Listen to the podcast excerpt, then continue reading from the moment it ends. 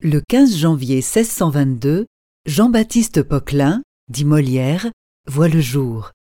Diffusia.fr vous invite à écouter un extrait de son poème Remerciement au roi. Il faut, ce matin, sans remise, aller au lever du roi. Vous savez bien pourquoi. Et ce vous est une honte de n'avoir pas été plus prompt à le remercier de ses fameux bienfaits? Mais il vaut mieux tard que jamais.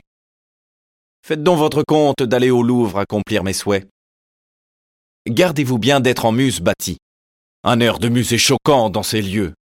On y veut des objets à réjouir les yeux, vous en devez être averti, et vous ferez votre cour beaucoup mieux lorsqu'en marquis vous serez travesti.